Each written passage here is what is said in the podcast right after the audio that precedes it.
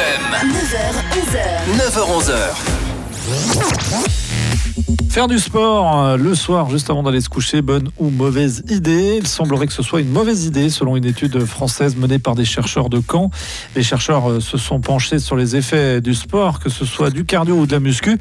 Ils ont démontré que faire du sport une heure avant d'aller faire dodo nous empêcherait de bien dormir. L'explication est que l'exercice en soirée pourrait entraîner un niveau d'éveil neurophysiologique susceptible de perturber le sommeil. Donc on évite les développés couchés juste avant de se coucher. Les chercheurs recommande de faire du sport environ deux heures avant de se coucher.